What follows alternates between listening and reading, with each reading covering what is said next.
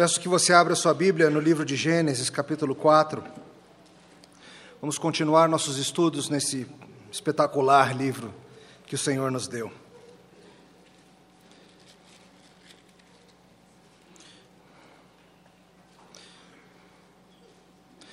Gênesis 4, a partir do verso 17, hoje nós vamos terminar o capítulo 4 e ler todo o capítulo 5, tratar desses dois, dessas duas sessões. Nesse momento eu vou ler apenas até o começo do 5, ao longo do sermão nós vamos retomar a leitura e continuar. Semana passada, Mateus pregou acerca de Caim e Abel, aquele evento trágico, e aqui nós continuamos a história vendo o que acontece a partir de então. Gênesis 4,17, acompanhe com fé a leitura da palavra do Senhor. E coabitou Caim com sua mulher, ela concebeu e deu à luz a Enoque. Caim edificou uma cidade e lhe chamou Enoque, o nome do seu filho. A Enoque nasceu-lhe Irade, Irade gerou a Meujael, Meujael a Metusael, e Metusael a Lameque. Lameque tomou para si duas esposas, o nome de uma era Ada, a outra se chamava Zilá. Ada deu à luz a, Jubal, a Jabal, este foi o pai dos que habitam em tendas e possuem gado. O nome do seu irmão era Jubal, este foi o pai de todos os que tocam harpa e flauta. Zilá, por sua vez, deu à luz a Tubal-Caim, artífice de todo instrumento cortante de bronze e de ferro. A irmã de Tubal-Caim foi Naamá. E disse Lameque às suas esposas: Ada e Zilá, ouvi-me, vós, mulheres de Lameque, escutai o que passo a dizer-vos. Matei um homem porque ele me feriu, e um rapaz porque me pisou. Sete vezes se tomará a vingança de Caim, de Lameque, porém, setenta vezes sete. Tornou Adão a coabitar com sua mulher e ela deu à luz um filho, a quem pôs o nome de Sete, porque disse ela: Deus me concedeu outro descendente em lugar de Abel, que Caim matou. A Sete nasceu-lhe também um filho, ao qual pôs o nome de Enos. Daí se começou a invocar o nome do Senhor. Este é o livro da genealogia de Adão, no dia em que Deus criou o homem, à semelhança de Deus o fez. Até aqui a palavra do Senhor. Vamos orar. Obrigado, Senhor, pelo registro maravilhoso dos fatos históricos dessa época. E pedimos, Senhor, que abençoe nossos corações, que com teu Santo Espírito nos sonde, nos convença de nosso pecado e nos aponte para Jesus Cristo. No nome dele é que oramos. Amém. Crianças, vocês sabem dizer o nome dos seus bisavós? Dos avós eu imagino que sim, dos quatro. Mas e dos oito bisavós. Adultos, vocês sabem? Dez segundos, vai, pensa neles. Difícil. Houve uma época, não muito tempo atrás, em que. Para agora, tá? Depois, depois você continua. Houve uma época em que genealogias estavam em moda. Fazer sua árvore familiar. Isso poderia te render honra, diversão e, quem sabe, até um passaporte italiano ou algo assim.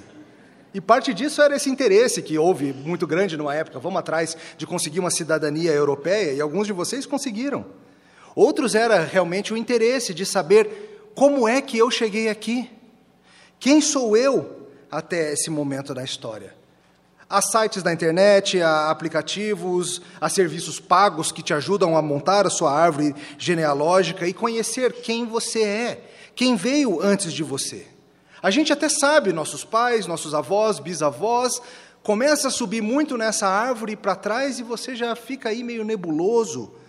E aí tem aqueles rumores, tem um antepassado que foi índio. E por isso que eu gosto de andar sem camisa, como já disse um dos nossos jovens aqui. Tem uma antepassada que foi riquíssima e seríamos hoje milionários se alguém não tivesse enganado ela. Tem aquele tio-avô sobre quem ninguém fala, finge que não existe. Tem aquele primo que fugiu. Tem ao menos um duque na história, eu tenho certeza. Por que, que vieram do velho mundo? Como chegamos aqui? Saber a nossa história familiar nos coloca em contato com a nossa própria história, com o nosso mundo. Somos desses, não somos daqueles. Pertencemos a esse grupo. Essa semana eu dei uma investigada na história da família Garófalo. Fui atrás de saber um pouco sobre isso. Talvez é, dois ou três de vocês sabem, o, os garófalos têm o seguinte lema: Genere nostri fidamos, em italiano, nos nossos nós confiamos. Isso fala quem nós somos. Nos nossos nós confiamos. O primeiro garófalo da história que se tem notícia foi um catalão. Explica uma certa preferência clubística. Um catalão que em 1340 se mudou da Catalunha para Sicília e depois para Nápoles, e os garófalos habitam na região de Nápoles. E todos vocês, os nomes de vocês, têm história. A sua família tem uma história mais rica do que você imagina. E hoje nós vamos falar sobre isso, sobre história de família, sobre a nossa genealogia. Hoje nós vamos ver que após os eventos tenebrosos de Gênesis 4, nós vemos a humanidade se dividindo, por assim dizer, em duas grandes famílias. Toda a humanidade, no que se tange à espiritualidade, se distingue em apenas dois grandes grupos: a família da rebeldia e a família da fé. E sobre isso que nós vamos tratar hoje. E em resumo, a mensagem é, querido, que Deus te chama a deixar a família da rebeldia e ser adotado na família da fé. Esse é o resumo da nossa história hoje. Vamos ver isso em alguns pontos. Primeira coisa para considerar hoje é que a humanidade se desenvolve em dois grandes grupos. De novo, o versículo 17 do capítulo 4. E coabitou Caim com sua mulher, ela concedeu e deu à luz a Enoque. Caim edificou uma cidade, chamou Enoque o nome de seu filho. Olha o começo do capítulo 5. E este é o livro da genealogia de Adão. No dia em que Deus criou o homem, à semelhança de Deus o fez, homem e mulher os criou e os abençoou, ele chamou pelo nome de Adão, no dia em que foram criados. Semana passada, Mateus falou para a gente acerca da história de Caim e Abel e aprendemos diversas coisas. Uma das coisas centrais na história é a inimizade histórica que existe entre a linhagem da semente da serpente e a linhagem da semente prometida para a mulher. Uma inimizade que corta através de toda a história da humanidade. Lembra de Gênesis 3,15? Deus, ao mesmo tempo que traz maldição, ele traz a promessa de bênção. Ele fala que aquela serpente que enganara a mulher e o homem seria esmagada. Mas antes de chegar a hora da serpente ser esmagada, a humanidade seria dividida historicamente naqueles que seguem a forma de pensar da serpente a tentativa de autonomia, de viver longe de Deus, e aqueles que, pela fé, creem na promessa do Senhor. E repetidamente ao longo da história nós nos surpreenderemos, vendo que gente que parecia ser de um grupo, na verdade era no outro grupo. Caim, por exemplo, no começo da história parece que Caim vai ser o redentor, vai ser aquele prometido, aquele que vai trazer a solução para o problema. Mas chega o final da história e a gente vê que, infelizmente, ele não é o descendente esperado da mulher. Ele é filhote de serpente. Ele era do maligno. E Caim não somente deixa por terra as esperanças dos seus pais de ser aquele que traria descanso para a humanidade, mas pela primeira vez a terra experimenta sangue humano. E a terra ainda está tentando matar a sua saciedade. A sede de sangue da terra continua. No restante do capítulo 4, ele vai falar sobre o desenvolvimento dessa linhagem de Caim, geralmente associada à forma de pensar da serpente. E no capítulo 5, que nós vamos ler já já, nós vemos como Deus está guiando a linhagem escolhida em meio a toda essa perversidade, preparando o caminho para a redenção. E dessa forma é que Moisés nos conta como que essas coisas aconteceram. Lembre-se, ele está falando para ex-escravos do Egito, para que eles tenham um entendimento da história, de quem são e fazê-los ver o cuidado de Deus sobre eles. Queridos, genealogias apontam para a fidelidade de Deus. Entenda isso. Aprenda a amar as genealogias da Bíblia. Elas mostram que você não veio do nada. Elas mostram que Deus estava preparando a tua existência há muito tempo. Geração após geração, Deus mantém viva a esperança e Deus faz o que é necessário para que a semente não seja destruída, para que a fé não seja extinta na terra, para que a esperança da promessa na semente continue fértil em corações redimidos. E nós sempre veremos esse conflito ao longo da história. Inúmeros homens e mulheres que se levantam em rebeldia contra as promessas do Senhor, lutando para destruir a linhagem santa. A gente vai começar a ver isso com mais profundidade no capítulo 6, para a gente ver onde a corrupção humana chega e depois a história segue, Torre de Babel, inúmeras ocasiões em que a perversidade humana e o descaso com a lei do Senhor se mostram. Desde o começo da história, queridos, a humanidade pode ser dividida em duas grandes famílias. Talvez isso pareça um pouco radical para você. Será assim todo mundo só dois grupos? Essa divisão tão estanque acerca da humanidade? Afinal, a humanidade é extremamente diversa em termos de religião, etnia, cultura, gostos. Copa do Mundo mostra essa diversidade, não mostra? A gente olha na TV os torcedores dos países diversos, cada um se veste de um jeito, os hinos diferentes, a postura até mesmo no futebol, e é interessante, é bacana de ver a diversidade do ser humano. Mas ao mesmo tempo, a Bíblia nos ensina que no, respeito, no que diz respeito ao relacionamento com Deus, nós temos apenas duas divisões. Primeiro é a posição em que todos nascemos, representados por Adão, nosso pai. Todos, por nascimento, nos encontramos na mesma situação de Adão e Eva depois da queda: culpados, envergonhados, rebeldes, jogando a culpa de nossas transgressões em tudo e em todos, condenados. Essa é a posição básica da humanidade. Todo mundo nasce nessa família. Por outro lado, há uma outra família que está sendo desenvolvida na terra. A família daqueles que, por adoção, se tornam parte da, da família de Cristo, aqueles que creem no que Deus diz acerca da redenção, aqueles que creem que há um caminho possível para voltarmos ao jardim, aqueles que creem que Deus é quem provê o caminho por meio de derramamento de sangue. Sem derramamento de sangue não há remissão de pecados, mas não adianta ser o teu sangue, querido, tem que ser o sangue de alguém que te substitua. E nisso é importante que você note também, meu irmão, minha irmã, que quando a gente fala de linhagem e família, a gente está falando de linhagem espiritual. Não estamos falando de genética, não estamos falando de descendência física. É claro que há bênçãos maravilhosas associadas a nascer e ser criado numa família que teme ao Senhor, mas isso não basta. Caim foi ensinado por seus pais, assim como Abel, a adorar corretamente. Caim ouviu de seus pais as verdades acerca da queda e o quem é a serpente. Caim ouviu de seus pais acerca de como funciona a redenção, mas Caim decidiu assim mesmo seguir no caminho da serpente.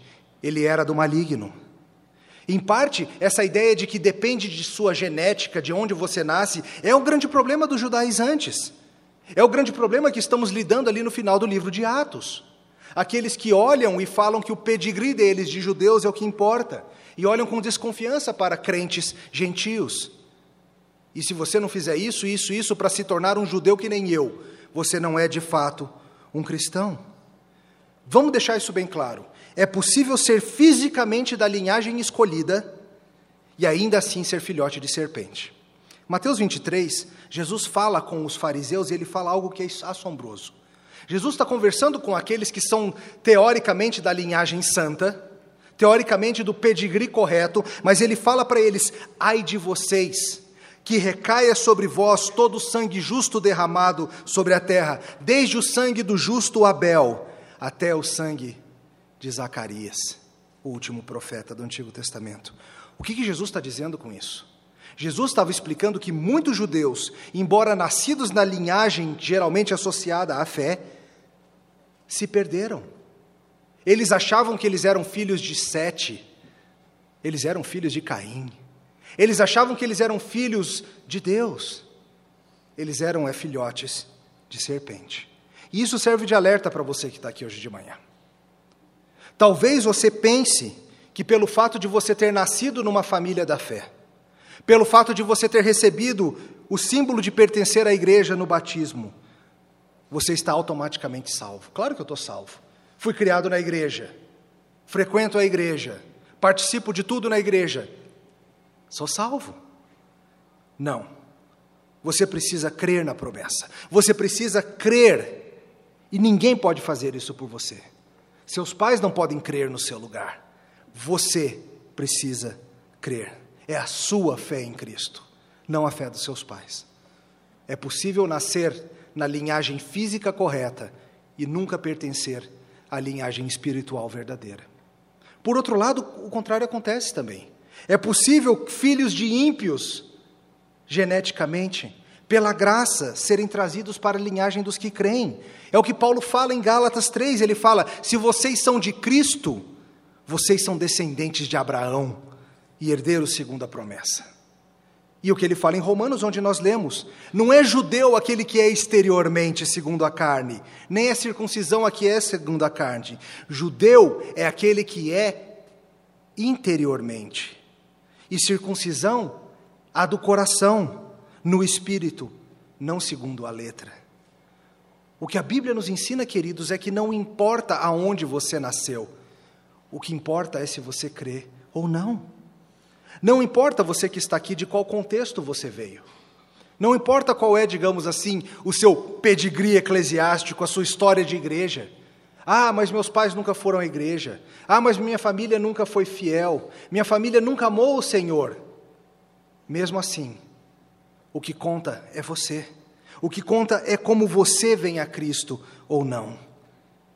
Você pode se juntar à verdadeira família, se você crer.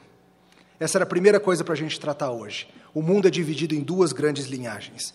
Segunda coisa que a gente vai ver é ver como que a linhagem da rebeldia vai de mal a pior. Segundo ponto, a linhagem dos ímpios seguirá em rebeldia. Olha de novo o verso 17. E coabitou com Caim com sua mulher, ela concebeu e deu à luz a Enoque. Caim edificou uma cidade e lhe chamou Enoque, o nome do seu filho. Vamos ver primeiro como funciona a família rebelde nesse mundo. O lado da humanidade que se alinha com a serpente. Lembrando que todo ser humano nasce assim. Voltemos a Caim, o assassino que pertencia ao maligno. Lembra-se, lembre-se, Caim segue vivo, mesmo merecendo morrer. E pela graça comum de Deus, muita coisa vai ser feita a partir da linhagem dele. E veja aqui já nesse texto a corrupção do gênero humano, a humanidade ficando cada vez pior, cada vez mais brutal. E isso começa no próprio Caim. Você percebeu um problema na leitura? Qual foi a ordem que Deus deu para Caim depois do assassinato? Ele falou: Você será nômade, você habitará por aí. Só que o que Caim está fazendo nesse versículo? Caim constrói uma cidade. Às vezes a gente acha que os anos são suficientes para mudar uma pessoa. Às vezes a gente acha que, não, com o tempo ele aprende. O problema, queridos, é que se o coração não for transformado, o que o tempo vai fazer é embrutecer o coração e piorar a rebeldia. No passado, Caim já havia escolhido agir autonomamente ao fazer do jeito que ele achava certo. E aqui não é diferente. Deus falou que eu vou viver em tendas e habitar por aí. Não vou, não. Vou fazer do jeito que eu acho certo. Vou construir uma cidade. As décadas não mudaram quem ele é. Aqui começa a cidade dos homens, como diria Agostinho. E Caim se estabelece em rebeldia. A gente não ouve falar mais dele do que ele fez ou falou, mas o seu legado segue. E o seu legado segue até hoje. Caim, morto, ainda fala, todas as vezes que o seu coração se rebela contra Deus. E o mal vai ficando cada vez mais ousado. Queridos, entendam isso: dificilmente o mal se contenta com o que já tem. Os seus hábitos pecaminosos, se não colocados em xeque, se não cortados pela raiz, não ficarão estáveis e sob controle irão espiralar para baixo. Saiba disso, meu irmão, você que insiste em acarinhar o pecado. Ele não é doméstico. O pecado não é um animal doméstico. Ele vai te morder. E a história nos mostra isso. Passam algumas gerações e chega um homem chamado Lameque. Lameque, o perverso, olha o verso 18, o que ele faz. Perdão, 19. Lameque tomou para si duas esposas, o nome de uma era Ada e a outra se chamava Zilá. Ada deu à luz a Jabal, esse foi o pai dos que habitam em tendas e possuem gado. O nome do seu irmão era Jubal, esse foi o pai de todos os que tocam harpa e flauta. Zilá, por sua vez, deu à luz a Tubal-Caim, artífice de todo instrumento cortante de bronze e de ferro. Irmã de Tubal-Caim foi Naamá. E disse Lameque às suas esposas, já já a gente volta nisso. Mas veja só o que Lameque, filho de serpente, faz. Ele toma para si duas esposas. Moisés explica para a gente aonde que foi que começou essa perversidade. Onde começou o mal de ir contra a instrução bíblica de um homem e uma mulher se juntando, deixando pai e mãe e se tornando uma só carne? Foi aqui que começou. Um homem chamado Lameque resolve que vai inventar a poligamia. Deus falou que eu só posso casar com uma, quer saber? Eu quero aquela outra também. E eu vou casar com as duas. Essa é a rebeldia humana. O diabo planeja perverter toda a ordem criacional de Deus: família, Estado, igreja, a vida toda. E Lameque, como seu antepassado Caim, como a serpente de quem é filhote, decide que vai fazer o que quer e pronto. E se a gente acha espantoso isso, veja como em nossos dias isso é, não é nada. Sai no jornal quando alguém tem uma amante. Se nesse momento da história é surpreendente o que Lameque faz, a humanidade vai piorando tanto que hoje isso nem notícia é mais. Alguém ter duas mulheres é notícia? Sim, na lei é proibida a poligamia, mas na prática, ter uma mulher e uma amante, ou ter duas namoradas, rolinho, seja o que você chama, isso é comum, isso é normal. Em certos contextos, isso é incentivado. Em certos contextos, o homem que é homem tem que ter mais de uma mulher. Porque, infelizmente, aquilo que era chocante ali numa geração logo depois de Caim, hoje já se tornou corriqueiro nesse mundo. Isso acontece com a violência também. Olha os versos 23 e 24. E disse Lameque às suas esposas: Ada e Zilá, ouvi-me, vós, mulheres de Lameque, escutai o que passo a dizer-vos. Matei um homem porque ele me feriu, e um rapaz porque me pisou. Sete vezes se tomará vingança de Caim, de Lameque, porém, setenta vezes sete. Lameque compõe esse poeminha conhecido por aí como a canção da espada, o poemazinho maligno de Lameque. Esposas de Lameque, ouçam e tremam. Veja que esse é o contrário de um homem que deveria ser o protetor da sua esposa. Aquele que deveria dar a sua vida por sua esposa como seu líder. Aqui ele chama suas mulheres e fala: escutem aí, e tremam de medo. Olhem como eu sou perverso. Ele não é o protetor de Ada e Zilá, ele é ameaça. Além da humilhação da poligamia que essas mulheres têm que viver, elas têm que viver com a violência do bravado desse homem que se acha o máximo alguém que se gloria na violência. Matei um homem porque me feriu, matei um rapaz porque me pisou. A palavra hebraica aqui, ela é dá a ideia de um jovenzinho. Um jovenzinho. Ah, alguma coisa aconteceu, a gente não sabe o que. Sofreu uma ferida, matou de volta. Uma resposta completamente desproporcional. Mais tarde a lei vem para limitar a retribuição, para que esse tipo de coisa não acontecesse para que a injustiça não reinasse. E se Caim viveu errante com sua vergonha por causa da sua violência, Lameque não tem vergonha, não. Lameque se deleita na sua violência. Lameque usa a sua violência como medalha de honra no peito. Aquilo que foi dado por Deus como proteção para Caim, para que ele não fosse morto e vingado. Lameque fala: hum, se Caim era assim, comigo vai ser muito mais. 70 vezes 7. Eu sou o bandidão desse país. Eu sou o maligno. Alguns sugerem que quando Jesus fala de perdoar o próximo 70 vezes 7 vezes, ele estaria fazendo uma reverência a isso, para mostrar como o reino da promessa da semente é contrário ao reino dos rebeldes da serpente. Se por um lado a gente fala de punição 70 vezes 7 vezes, Jesus Cristo insiste no perdão pelo mesmo número de vezes. E aí continua. Se isso aqui foi chocante no seu tempo, no nosso tempo não é mais. Liga a televisão para você ver, todos os dias alguém mata um jovenzinho porque ele pisou. Todos os dias alguém mata um homem porque o ofendeu. Se tornou comum, se tornou corriqueiro. A violência hoje habita em nossas cidades de forma absurda e quase não nos importa. Queridos, não se enganem, a linhagem da serpente vai de mal a pior. Não há esperança no pecado. Mas com tudo isso é importante que você note no nosso texto também que Deus opera mesmo através dos rebeldes, mesmo através desses pecadores. Seria fácil, nesse instante, nós pensarmos de uma maneira que vai contra as Escrituras, e tem muito crente que pensa assim. Muito crente acha que o diabo é tão poderoso quanto Deus, que o diabo tem liberdade para fazer o que quer e que ele domina esse mundo. Não é isso que a Bíblia ensina. A Bíblia nos mostra que o diabo, embora rebelde, é apenas um sujeito, debaixo do poder e da autoridade de Deus.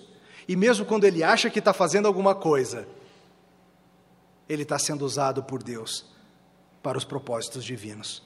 E aqui a gente vê nesse texto isso acontecendo, por meio do que nós chamamos de graça comum. O que, que é isso? Graça comum é a maravilhosa ideia de que Deus usa mesmo descrentes, para produzir coisas boas. E Deus dá, mesmo para descrentes, coisas boas. E a gente vê isso aqui. Deus cumpre os seus propósitos, queridos. Deus comanda a humanidade e faz o que quer com ela. E Deus utiliza até mesmo a linhagem da serpente para isso. É a graça comum de Deus, dando capacidade para descrentes fazerem coisas maravilhosas. Você sabe disso. Não são somente os piedosos que aprendem a tocar piano bem. Não são apenas os justos que recebem capacidade atlética em comum. Não são apenas os que deleitam-se na lei do Senhor que recebem intelectos privilegiados. E veja que os filhos de Lameque, mesmo com toda essa impiedade, eles sendo ímpios também, mas Deus dá para eles capacidade para avançar a cultura humana de maneira impressionante. Veja os filhos de Ada, Jabal e Jubal. Jabal, pai dos que habitam em tendas e possuem gado. Veja que todo o desenvolvimento do pastoreio, do cuidado de rebanhos que foi tão importante para a humanidade em todas as regiões do globo, algo do qual a humanidade vem se valendo há milênios. Com quem começou isso? Com um filhote de serpente chamado Jabal. Porque Deus usou aquele homem, mesmo em sua perversidade, para trazer algo bom. E o seu irmão Jubal, o seu nome está conectado à palavra também que vem para jubileu, alegria. O que, que Jubal fez? Ele tem uma das ideias mais assombrosas que o ser humano já teve. Ele vai pegar instrumentos e ele vai usar aquelas coisas para fazer música. Particularmente instrumentos de sopro e cordas. E eu fico imaginando como que surgiu essa ideia.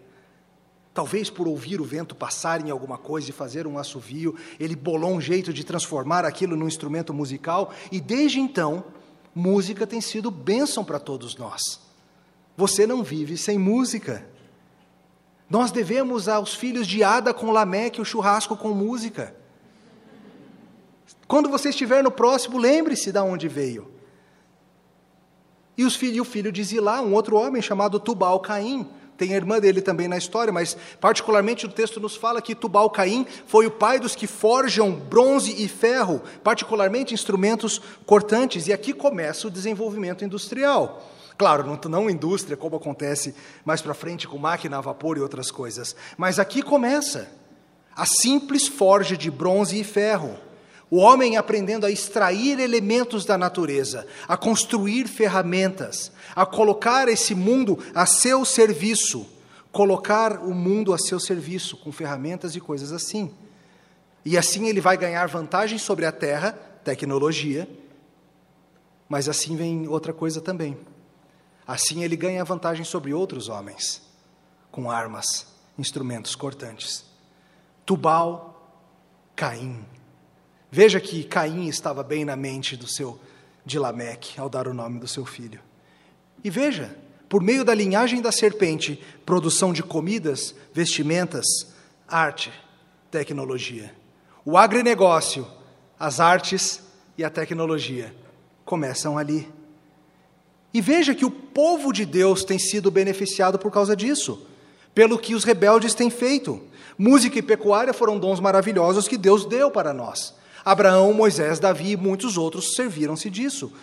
Davi foi músico. E essas coisas hoje são utilizadas por nós. Hoje, nosso violonista aqui utilizou algo desenvolvido a partir do começo de Jubal. Tecnologias diversas. E é claro, queridos, que a gente sabe que a ferramenta pode ser utilizada para o mal, assim como para o bem. Energia atômica, por exemplo, pode ser utilizada para fazer um diagnóstico e trazer algo maravilhoso que salvará a tua vida. Ou a energia atômica pode ser usada para uma destruição inacreditável. Como Oppenheimer disse em Alamo Gordo ao ver a bomba explodir: Eis o brilho de um milhão de sóis. Eu me, ternei, eu me tornei a morte, o destruidor dos mundos. Tecnologia para o bem e para o mal. O Google pode te ajudar a encontrar aquele versículo que você lembra pela metade, uma manicure perto da tua casa, ou o melhor crepe do Sudoeste, como eu achei essa semana ou pode te ajudar a encontrar indizíveis perversões sexuais. Veja, queridos, a tecnologia pode ser usada para todo tipo de coisa. Ela pode ser criada por descrentes, mas nós, como povo de Deus, podemos nos apropriar dessas coisas e utilizá-las para o bem. E nisso tudo, os comentaristas apontam algo muito importante. Toda a produção cultural feita pelos filhos de Lameque não basta para salvá-los. A gente tem uma ideia errada no Brasil e, claro, em outros países também. A ideia de que o que nós precisamos é de mais educação. O que nós precisamos são melhores condições de emprego. O que nós precisamos são melhores condições de saúde. Claro, saúde, educação, segurança e emprego são coisas boas. Mas veja que é possível ter todas essas coisas. Veja que é possível ser Jabal, Jubal e Tubal Caim. É bem possível que na sua família você produza negócios, arte e seja bom de tecnologia. E ainda assim você seja filhote de serpente. Kent Hughes nos lembra de algo muito sério. A Alemanha nazista, no seu tempo, se considerava a protetora da cultura, a alta arte era líder na tecnologia e a mestre da abundância. E enquanto isso, o terceiro Reich escravizava pessoas inocentes e fazia coisas horríveis e bárbaras. Não se engane, querido. Não é porque Deus dá para certa população, para certa pessoa, uma capacidade intelectual, capacidade artística, sensibilidade cultural, capacidade disso ou daquilo, que essa pessoa está no caminho bom. Não se engane, talvez você ache isso acerca de você mesmo, mas o alerta bíblico aqui é: cultura não vai te salvar. Em última instância, cultura não vai transformar a tua vida. Vocês, pais, qual é a maior preocupação que vocês têm para com seus filhos? É que eles tenham uma formação musical, social, esportiva e acadêmica? Isso é bom e importante. Mas se para isso você tiver que deixar de lado a formação espiritual dos seus filhos, você vai estar caindo no erro da linhagem da serpente, de achar que cultura transforma coração e que cultura basta. Não seja filhote de Caim. E Deus age dessas formas misteriosas. Por que, que Deus faz isso? Por que, que Deus dá a ímpios o dom da criatividade musical, como Salieri ficou indignado com Mozart? Por que, que Deus dá a ímpios a capacidade de enriquecer e ganhar dinheiro, e as igrejas, precisando de dinheiro para enviar seus missionários, não conseguem nada? É parte do plano de Deus. E Ele conduz a humanidade assim. E Deus vem usando as coisas boas produzidas pelos descrentes para guiar o seu povo. Todos vocês aqui já passaram por isso. Todos vocês já passaram pelo bem de receber a influência positiva de remédios desenvolvidos por descrentes. Já se divertiram com filmes feitos por descrentes. Já andaram de ônibus e aviões projetados por descrentes. Mas nada disso salva. E à luz disso, a gente vai para o nosso terceiro e último ponto. Se a humanidade descrente caminha dessa forma, de mal a pior, ainda que produza boas coisas, como é que caminha a humanidade crente? E a gente vai seguir no nosso texto, volta para o capítulo 5.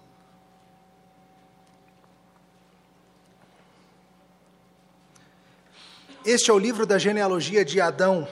No dia em que Deus criou o homem, a semelhança de Deus o fez. Homem e mulher os criou e os abençoou e lhe chamou pelo nome de Adão no dia em que foram criados. Viveu Adão 130 anos e gerou um filho à sua semelhança, conforme a sua imagem, e lhe chamou Sete. Depois que gerou a Sete, viveu Adão 800 anos e teve filhos e filhas.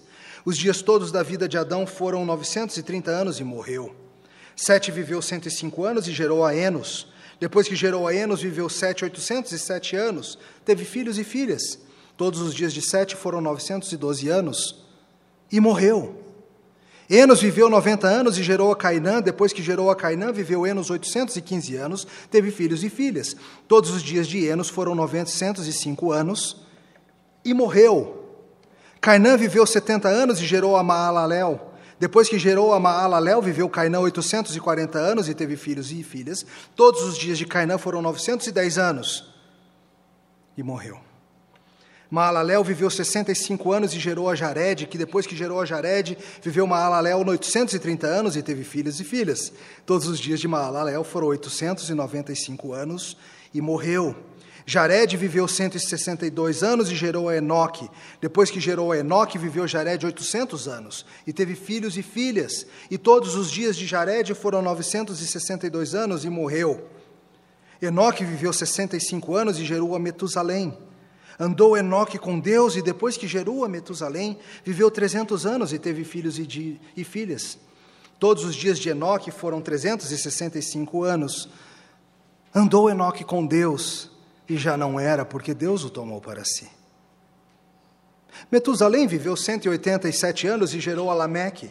E depois que gerou Alameque, viveu Metusalém 782 anos e teve filhos e filhas. E todos os dias de Metusalém foram 969 anos e morreu. Lameque viveu 182 anos e gerou um filho e pôs-lhe o nome de Noé, dizendo: Este nos consolará dos nossos trabalhos e das fadigas de nossas mãos, nessa terra que o Senhor amaldiçoou. Depois que gerou a Noé, viveu Lameque 595 anos e teve filhos e filhas, e todos os dias de Lameque foram 777 anos, e morreu. Era Noé da idade de 500 anos e gerou a Sem, Cã e Jafé. Queridos, o capítulo 5 introduz uma fórmula comum no livro de Gênesis, as gerações. Diferente da linhagem de Caim, a linhagem de Sete recebe mais atenção, com idades, com o nome dos filhos, etc. e tal. No final das contas, como um comentarista sugere, isso mostra para a gente que a linhagem de Lameque e Caim, embora tenha suas curiosidades, não importa muito não. Mas a linhagem daqueles que invocam o nome do Senhor, essa permanece. Na história do povo de Deus, cada um é importante, viva muito ou pouco, faça grandes ou pequenas coisas. E nisso tudo, veja que Deus segue mantendo viva a sua promessa, aquilo que ele prometeu. Por natureza somos caídos, mas Deus pode intervir e fazer algo no nosso meio. Depois da morte de Abel, parecia que a situação estaria complicadíssima. O primogênito não só deixou de fazer o que tinha que fazer, mas ainda por cima matou Abel. Abel significa vapor névoa, neblina, algo efêmero. Revel. Você que estava aqui na série de Eclesiastes já ouviu essa palavra. É o que aparece em português como vaidade. Tudo é vaidade. E esse texto nos lembra que tudo nesse mundo é Abel. Tudo nesse mundo, no final das contas, é uma vaga lembrança daquilo que deveria ser sido, mas que o pecado matou. E Adão e Eva logo têm outro filho, e eles chamam-o de Sete, que significa dado por Deus, uma dádiva. Eva sabe que esse outro filho é graça de Deus, apontado por Deus. E o texto nos diz, no, verso 25 do capítulo 4, que Deus lhe deu outra semente, a mesma palavra utilizada em Gênesis 3,15. A serpente tentou usar Caim para acabar com o plano, mas o plano continua. O plano sempre continua. A serpente continua tropeçando em si mesma, mesmo que não tenha perna. E após passarem pela tragédia de perder Abel, que se foi como neblina, agora chega Sete. E como diz o verso 3, Sete é a imagem de Adão, imagem e semelhança de Adão. Embora criados e caídos, nós continuamos sendo imagem de Deus, mas algo é particularmente dito acerca de Sete não que os outros não fossem, mas Sete tem uma semelhança com Adão que Caim não tinha. Sete se assemelhava a Adão, porque era alguém que cria na promessa da redenção. E a partir de Sete, nós vamos ver geração após geração de homens e mulheres que se chamam pelo nome do Senhor e que seguem crendo na promessa. Sete é a imagem de, de Adão. Abel se foi, mas logo o nome do Senhor começa a ser invocado. Santos vão e vêm, queridos.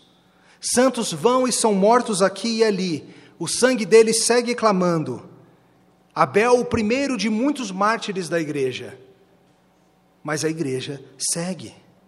E se por um lado os descendentes de Caim fizeram coisas impressionantes, os descendentes de Sete farão algo que é ainda mais impressionante e ainda mais duradouro. Está lá no capítulo 4, 26. A Sete nasceu-lhe um filho, ao qual pôs o nome de Enos, e daí se começou a invocar o nome do Senhor. Nos escritos mosaicos, essa expressão invocar o nome do Senhor, ela tem um sentido muito particular.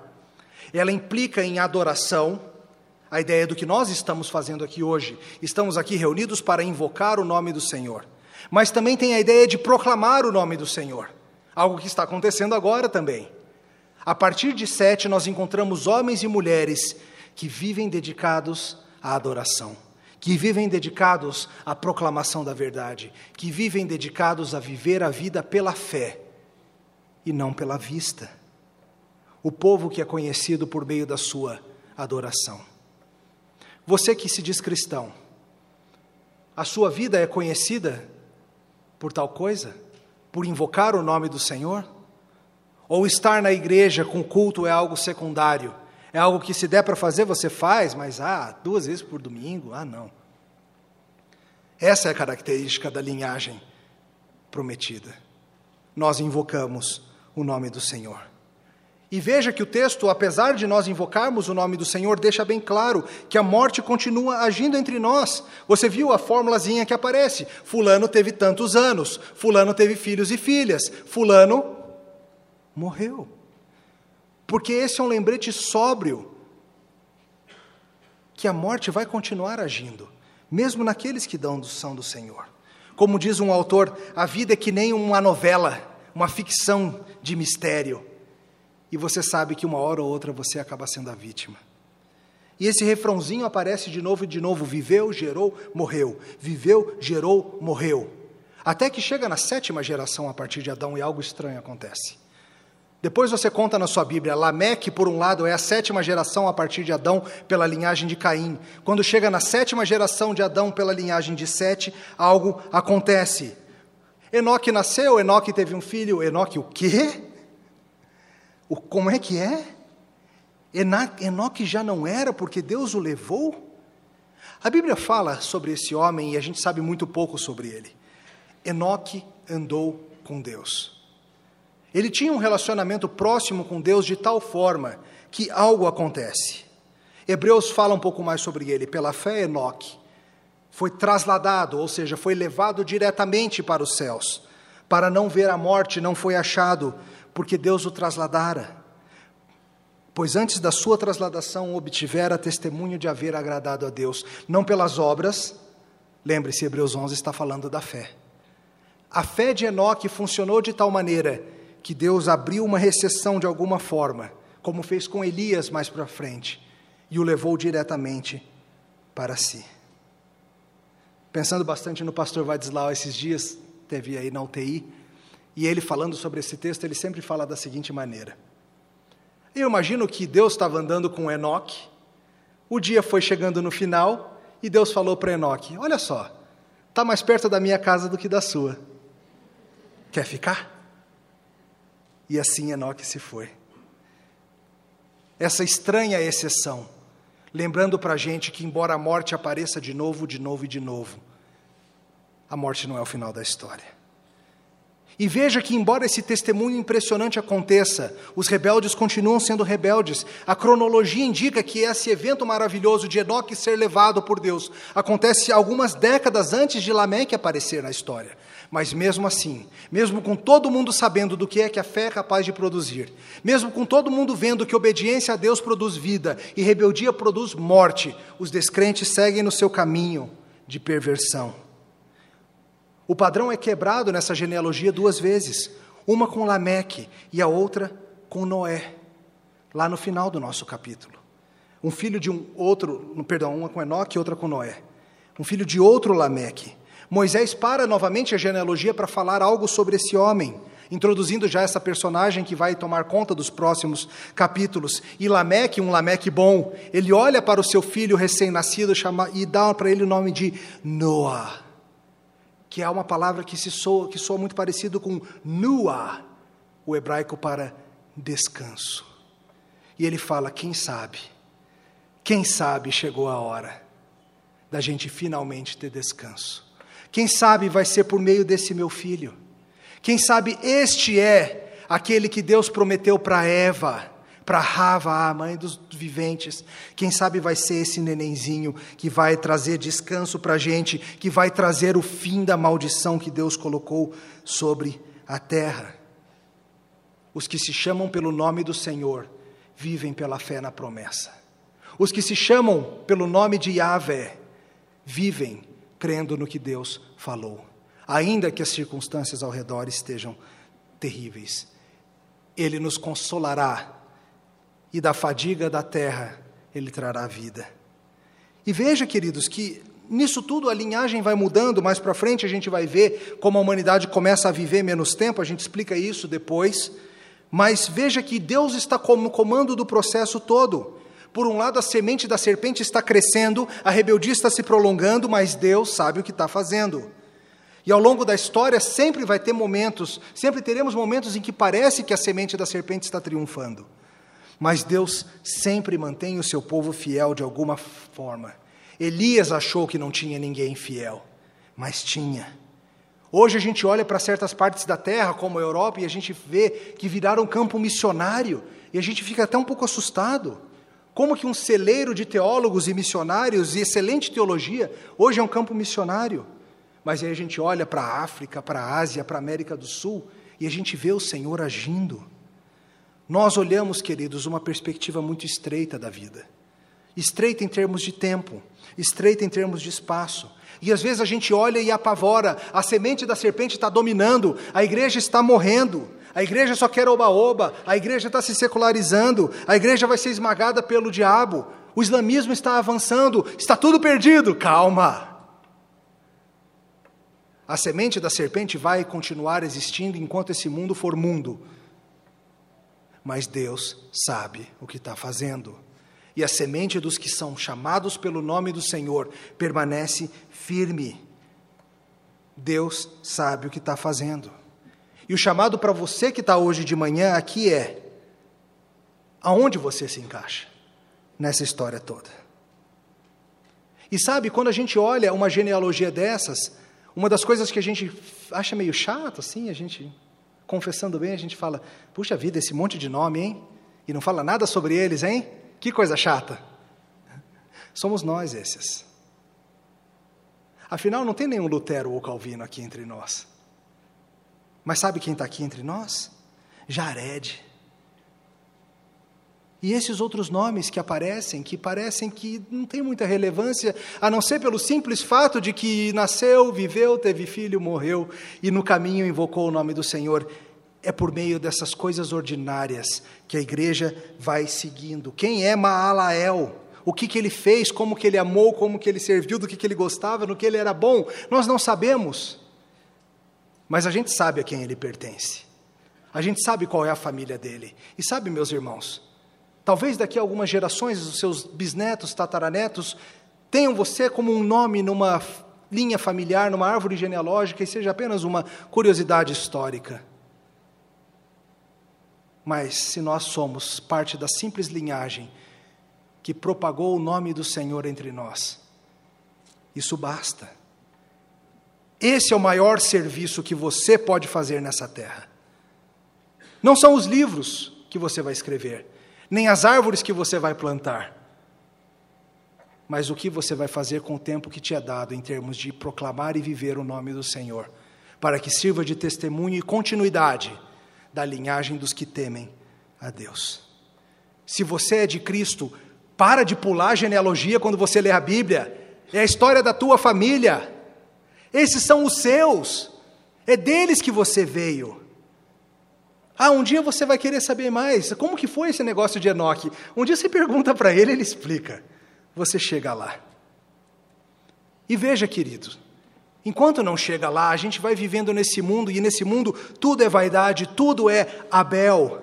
Por causa da queda, a gente vai ter que experimentar a futilidade dessa vida. E a vida se vai rapidamente. Mas, embora Abel não fale na Bíblia, o seu sangue ainda fala. E nesse mundo você vai ter que se alinhar de um lado ou de outro. Ou você é filhote da serpente que nem Caim e vai para o lugar dele, por mais inteligente, cheio de cultura que você seja ou você é da linhagem de Cristo e se alinhar a Deus. E você vai ter como família sete: Maalael, Jared, Noé, Isaac, Jacó, Moisés, Davi, Daniel, Neemias, Esther, José, Maria. Os que recebem pela fé o cumprimento da promessa no Redentor bendito Jesus Cristo mudam de vida. Tem um jeito de você invocar o nome do Senhor, se tornando cristão recebendo um novo nome. Genealogias são importantes e elas podem ser mudadas. Queridos, quando uma criança é adotada, ela recebe uma nova certidão de nascimento. Eu vi isso há pouco tempo. E ela recebe uma nova genealogia. Eu já vi isso bem de pertinho e é doce de ver. O único jeito de você mudar de família é se você for adotado. Não tem outro jeito. E a boa notícia é que Jesus Cristo te oferece a adoção. Pela fé. Se você receber pela fé a promessa de Cristo de que aquele que nele crê não perece, mas tem a vida eterna, você se tornará parte dessa linhagem espiritual que vem desde Sete e seguirá até a eternidade. Não importa se você é Dutra, Cruz, Sabino, Silva, Heringer, Guerra, Oliveira, Bessone, Geringer, Schultz, Ribeiro, Mendonça, Carneiro, Matos, Sintra, Mortosa, Carvalho, Green, Donato, Mansano, Lima, Fernandes, Bimbato, Vilela, Cavalcante. Você vai viver e você vai morrer. O que importa é se na hora de morrer você tem o sobrenome de Cristo também. Sabe, a sua história pode mudar. Não com sua genética, não com suas obras, não com seus feitos, mas por meio de crer no Cordeiro. E aqui a gente encerra a nossa história hoje, a gente deixa Noé o neném Noé nasceu e teve filhos. Será que é ele? Será que finalmente teremos, teremos descanso de nossas obras? Será que Noa chegou? Ainda não é, não. Mas aguenta um pouco mais. Vai valer a pena esperar. Oremos. Senhor, nós te louvamos por Jesus Cristo, a semente.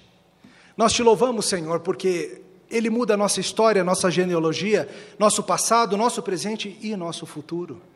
E nós te louvamos porque fomos adotados por meio da fé na obra do Cordeiro Santo. Ajuda-nos, Senhor, a amar nossa família e ajuda-nos, Senhor, a sermos corajosos para chamar todo mundo que está ao redor para se juntar a nós. No nome de Jesus, o Cordeiro Santo.